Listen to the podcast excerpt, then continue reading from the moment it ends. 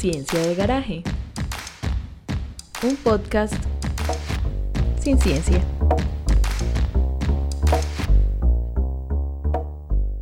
Hola a todas y a todos, bienvenidos a una emisión más de nuestro podcast Ciencia de Garaje. Hoy quien está dirigiendo esta conversación soy yo, Lucía Cardona, trabajadora social. Somos un grupo de profesionales que hacemos parte del Instituto de Ciencias Sociales y Humanas de la Universidad de Caldas y nos interesamos por la apropiación y divulgación social del conocimiento. En esta primera temporada estaremos conversando sobre la casa con investigadoras e investigadores de diferentes ciencias y disciplinas. Para el capítulo de hoy tenemos un invitado muy especial, es justamente el director del instituto del que hacemos parte, él es el profesor Adolfo León Grisales Vargas, magíster y doctor en filosofía. Es líder del grupo de investigación Filosofía y Cultura de la Universidad de Caldas y sus intereses investigativos giran en torno al territorio, la ética, el lenguaje, la ontología, la estética y la teoría del arte. Cabe resaltar que el profesor Adolfo tiene un largo recorrido enseñando en diferentes universidades del país y pues en esta ocasión nos regaló este tiempito para esta entrevista. Así que bueno, doctor Adolfo, muchísimas gracias. Quiero preguntarte cómo iniciaste en este camino de la investigación. Muchas gracias Lucía por esta invitación. Frente a esa pregunta que me haces, lo único que se me ocurre decir es que tal vez me inicio en el camino de la investigación en el mismo momento en el que decido estudiar filosofía hace ya muchos años, cuando apenas era un adolescente. Y, creo que me interesaron cosas que no eran como las que le suelen interesar a un muchacho de, de esa edad. Y ahí arrancó como todo mi camino y todo mi interés por, por estos cuentos de las humanidades, de las ciencias sociales. Claro, y en este interés y en estas preguntas que desde joven te hiciste, hemos visto que han ido pues evolucionando y has tenido un interés muy específico por todos los temas que tienen que ver con la cotidianidad, con la artesanía, con la estética. Y en ese sentido, quería preguntarte en qué momento surge la pregunta por la casa. A ver, no, no sabría decir cuándo se me aparece la casa, pero tal vez cuando inicié mi investigación doctoral, estaba pensando que no me quería ocupar del arte como tal. Me molestaba un poquito el hecho de que pareciera que el arte, los teóricos del arte se referían a todo lo que tuviera que ver con la vida cotidiana de una manera despectiva, como si fuera algo menos importante, como si de alguna manera una de las tareas del arte fuera precisamente lograr trascender la vida cotidiana, como si la vida cotidiana fuera de suyo la marca de la mediocridad, del aburrimiento. Y, las prácticas estéticas referidas a la vida cotidiana, me, eh, eh, digamos, eh, desde la perspectiva de la teoría del arte, de la filosofía del arte, me molestaba que fueran vistas como, repito, como con desprecio. Entonces, desde ahí quise ocuparme de fenómenos estéticos que fueran marginales eh, en principio me interesé y fue por el que finalmente opté para mi trabajo de investigación doctoral, que fue el tema de la artesanía, y ahí me encontré la casa. Me di cuenta que mientras eh, la obra de arte, digamos, eh, se, se yergue o se levanta como tal, teniendo como espacio propio el museo, que es lo que la va a caracterizar desde, desde el siglo XVIII, si uno se pone a pensar cuál es el espacio propio de la artesanía, eh, pues lo que yo encontré es que era la casa.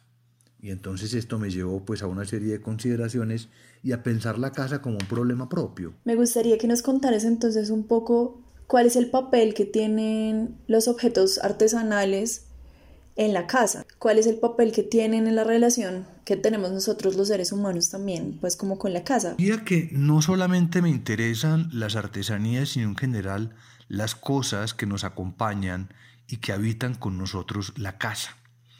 Digamos que lo propio de la casa en principio, y aunque suena como a trivialidad, es el hecho de que solo es casa en tanto que es habitada.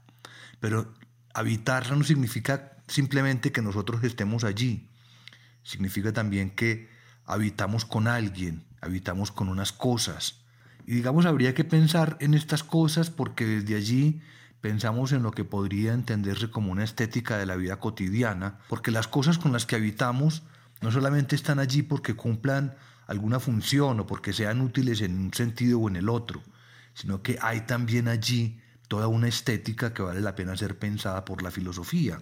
¿Y con qué cosas habitamos la casa? Pues tenemos desde la humilde escoba de barrer hasta lo más refinado de la tecnología.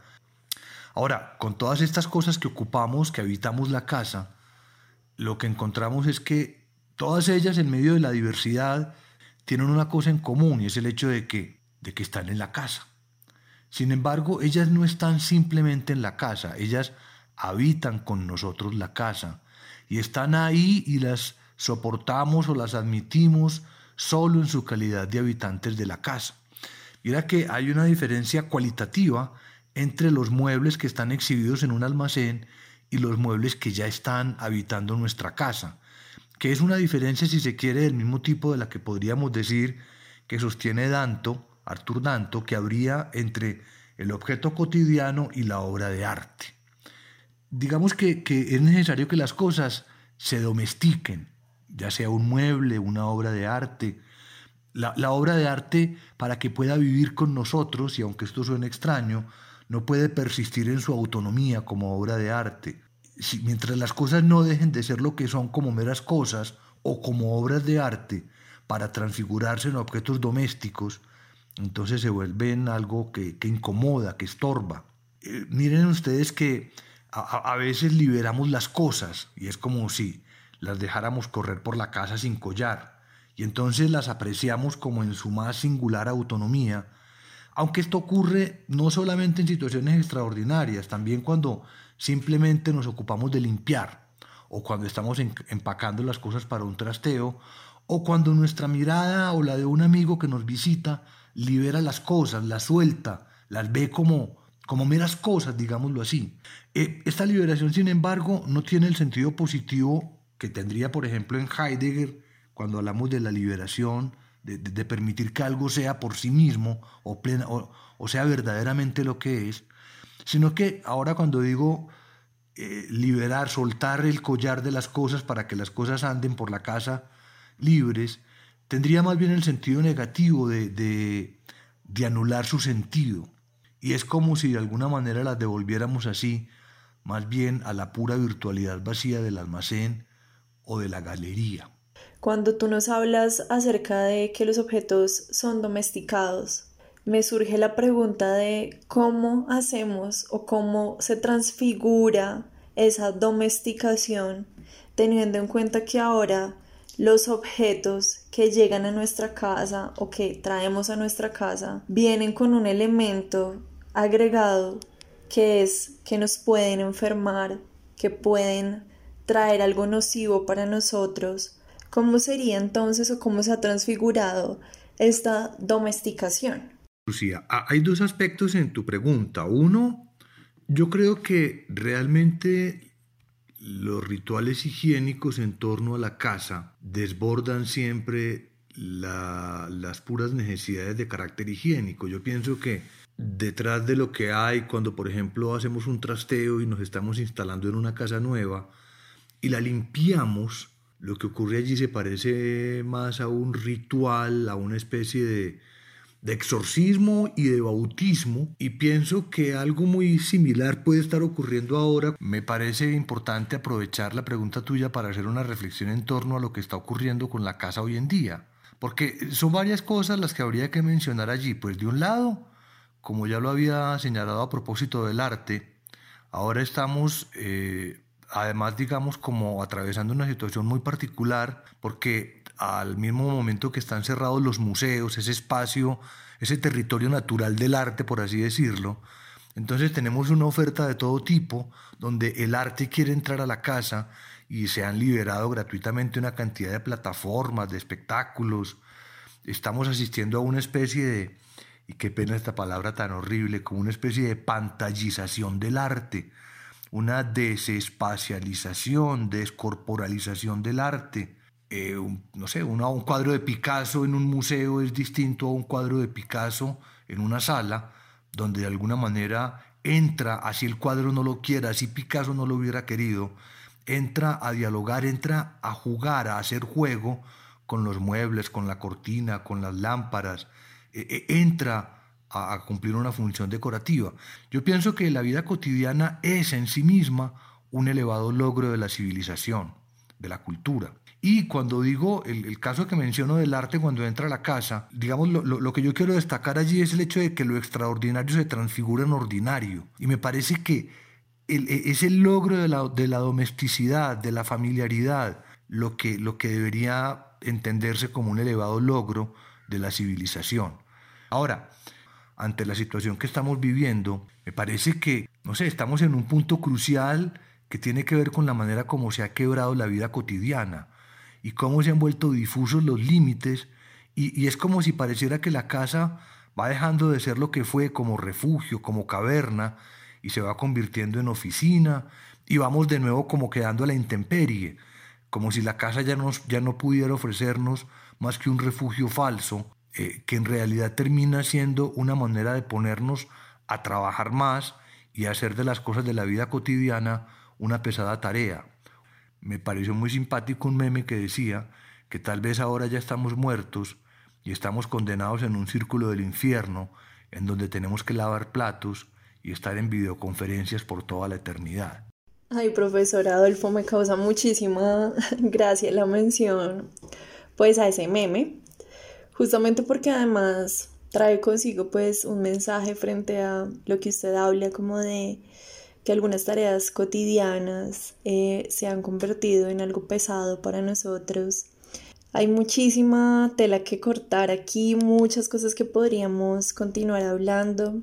Sabemos que tu trayectoria pues ha sido larga frente a todo el tema de la cotidianidad, el arte, la casa y justamente frente a esta calidad y también frente a esta experiencia investigativa es que quiero hilar con una última sesión para que cerremos que tiene que ver justamente como con esas herramientas, esas, esa caja de herramientas de la investigación. Y nos gustaría que tú nos dieras algunas recomendaciones, herramientas que los investigadores podríamos tener en cuenta para continuar investigando, sea que seamos principiantes o experimentados. Es el momento de tomar nota. Esto es Caja de Herramientas. Frente a esa pregunta, Lucía, se me ocurre, lo único que se me ocurre es algo que además es muy cercano al sentido de la palabra mismo investigar. Investigar, investigar no es otra cosa que seguir una huella y, para mí algo muy importante y que con frecuencia no es una virtud propia de los filósofos, parece que es necesario como investigador desarrollar una, una capacidad, una agudeza de observación sobre todo lo que tiene que ver con los detalles. Hay un, hay un viejo dicho que siempre me ha gustado bastante, el diablo está en los detalles. Les he insistido mucho a los estudiantes en que, miren su casa, en que miren todos esos objetos que probablemente les han pasado desapercibidos mucho tiempo. Entonces, eh, yo diría que una primera, como, una primera virtud o herramienta, no sé, eh, sería, sería como esa capacidad de, de observar, esa agudeza para mirar detalles. Y tal vez como un segundo asunto que recomendaría sería, a ver, no sé cómo decirlo, para que no parezca como una cosa negativa, diría que al, mismo tiempo que desarrollamos esa capacidad de observación, debemos también desarrollar una cierta capacidad para, para descifrar, algo así como que nada es lo que parece. Y esto se hace particularmente importante porque el mundo humano, el mundo social, la cultura, está más hecha de metáforas que de cosas. De hecho, hay que también desarrollar cierto, cierto olfato, cierta agudeza para el doble sentido, para captar como la, dimensión metafórica de las cosas. Ahora, por ejemplo, con, todo esto de los tapabocas, no se trata solamente de cómo, no sé, de, cómo nos protegemos de un virus, sino que no deja de ser también, por ejemplo, curioso que, no sé, un mes o mes y medio después de ese gran estallido social, en donde nada parecía que nos pudiera tapar la boca a nivel global, estallidos en todas partes, en, París, en, Colombia, en, Asia, y de pronto un mes después todos tenemos puesto un tapabocas. Pero bueno, en fin. Eh, entonces, dos cosas. Eh, observar la capacidad de observación, detalles y cierta capacidad para descifrar, para ver metáforas en todas partes. Muchísimas gracias, profesor Adolfo, por esta maravillosa conversación eh, que en mí y seguramente en muchas de las personas que nos van a escuchar va a suscitar reflexiones en torno al momento actual, a reconocer la casa de otra, desde otra mirada, a comprender los objetos con los que habitamos la casa y a entendernos un poquito más en estos tiempos diferentes que estamos viviendo cerrar entonces agradeciéndole. Bueno, Lucía, muchas, muchas gracias por esta invitación y un saludo muy especial para todos los, para todos los amigos que siguen este, este canal. Muchas gracias y hasta una próxima. Gracias por escucharnos. ¿Te gustó este episodio? Nos ayudaría muchísimo si lo compartes. Puedes encontrar nuestro canal en Spotify, Apple Podcast y Google Podcast. También nos puedes escuchar a través de nuestra página cienciadegaraje.com, te invitamos a que la revises. Y si tienes comentarios, dudas, preguntas o ideas, no dudes en escribirnos. En nuestra página puedes contactarnos. Estamos trabajando para ser cada vez mejores.